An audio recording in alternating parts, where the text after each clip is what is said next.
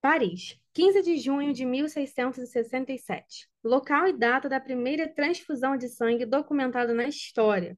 E esse procedimento ocorreu de uma forma bem diferente da que estamos acostumados.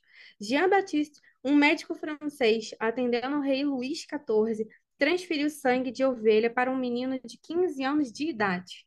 E o mais interessante é que, para surpresa de muitos, isso não causou a morte do garoto. Justamente por isso, o médico continuou seu procedimento em outros pacientes, porém, a grande maioria não teve a mesma sorte que o jovem menino. O que será que aconteceu então para que essa primeira transfusão animal-pessoa não fosse fatal? Bem-vindos a mais um episódio do podcast Tá na hora de tomar o remédio. Estavam com saudades, né? Nós também. E foi por isso que decidimos já trazer essa introdução cheia de suspense e contexto histórico para voltar com tudo. Isso mesmo, pessoal. E esperamos que vocês estejam acompanhando as postagens lá no nosso Instagram e, claro, maratonando os episódios que temos por aqui. E spoiler, hein? Só tem tema legal e importante. E agora, dando continuidade à nossa introdução, vamos responder a pergunta: por que será que aquela transfusão de sangue de uma ovelha para um menino não foi fatal? Bom, provavelmente a quantidade de sangue de ovelha recebida pelo menino não foi grande o suficiente para que o organismo dele fosse afetado pela incompatibilidade entre os fluidos sanguíneos de ambos. E é essa palavra, incompatibilidade, que será a chave para todo o mistério por trás desse episódio e também das transfusões e doações de sangue. Bora então entender melhor como que funciona esse mecanismo de uma vez por todas? Bom, como já dissemos, as transfusões do médico francês, seguidas logo após a primeira, terminaram com o óbito dos pacientes. Isso levou muitos cientistas a estudarem o motivo disso, e apenas em 1900 o imunologista austríaco Karl Landsteiner e seu grupo observaram a existência do mais importante sistema de grupo sanguíneo, o AB0 ou ABO. Essa descoberta foi feita a partir de estudos envolvendo o soro do sangue de vários indivíduos. Esses estudos mostraram que os soros, muitas vezes, coagulavam ao serem misturados com o de outra pessoa. E esse estudo, minha gente, foi a chave para tornar o ato de doar sangue seguro e fundamental para salvar milhões de vidas. Aliás, vocês já escutaram o nosso episódio sobre o Junho Vermelho? O mês de incentivo a esse ato tão bonito que é doar sangue? Mas ó, não é só nesse mês que devemos doar, não, viu? Os estoques dos bancos de sangue continuam muito baixos. Então, qualquer doação em qualquer momento é sempre bem-vinda. Com toda certeza, Isa. Bom, voltando para os estudos do imunologista, além dessa enorme descoberta do grupo ABO, ele descobriu também que nossas hemácias, ou seja, nossas células vermelhas do sangue, apresentam substâncias chamadas aglutinogênios e aglutininas, que variam de pessoa para pessoa. Uma informação essencial é que as aglutininas são capazes de reagir com os aglutinogênios, e isso é o que determina de quem uma pessoa pode receber sangue ou não. Bom, então, pessoas que apresentam o sangue do tipo A possuem o aglutinogênio A e a aglutinina anti-B em suas hemácias. Ou seja, essa aglutinina ataca o aglutinogênio B e o sangue fica coagulado, o que pode trazer sérios problemas circulatórios. O mesmo acontece para pessoas que apresentam o sangue do tipo B. Elas apresentam aglutinogênio B e a aglutinina anti-A. Já aquelas com sangue do tipo AB apresentam aglutinogênio AB, mas não apresentam nenhuma aglutinina.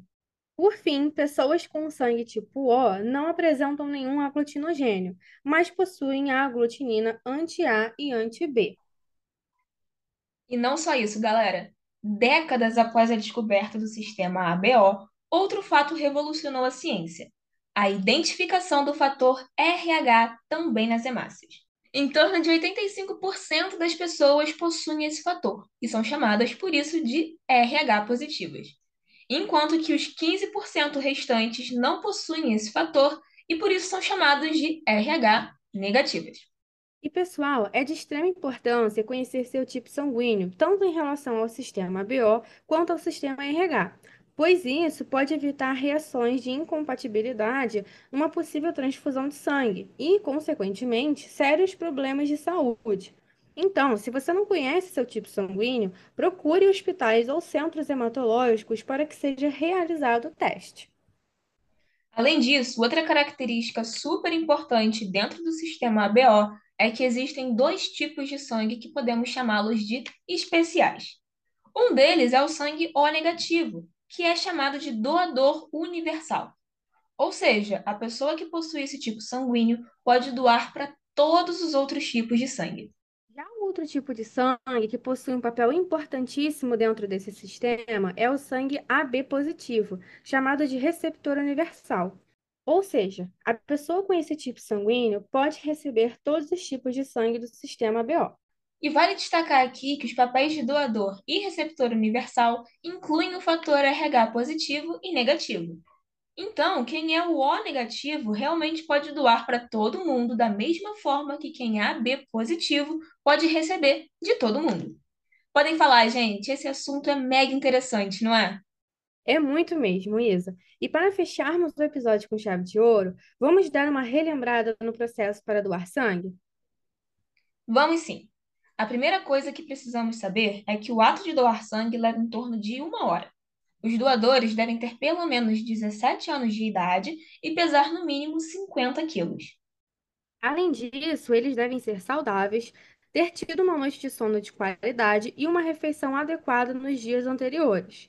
Vale frisar aqui que o pulso, a pressão arterial e a temperatura dos doadores são medidos e uma amostra de sangue é examinada em busca de sinais de anemia. Outra característica do processo de doação é que os doadores respondem a uma série de perguntas sobre sua saúde, fatores que possam afetá-la e até mesmo países que já visitaram. E outras recomendações e explicações mais aprofundadas você vai encontrar lá no nosso episódio sobre o junho vermelho. Então não deixem de conferir assim que acabar esse aqui, ok? Isso mesmo, pessoal. Bom, obrigada por escutarem até aqui e não deixem de ficar de olho nas nossas redes sociais, arroba tá na hora de tomar o remédio. E caso queiram deixar alguma sugestão de tema ou tenham alguma dúvida sobre os episódios, manda para o nosso direct lá no nosso Instagram, viu? Muito obrigada e lembre-se, tá na hora de doar sangue.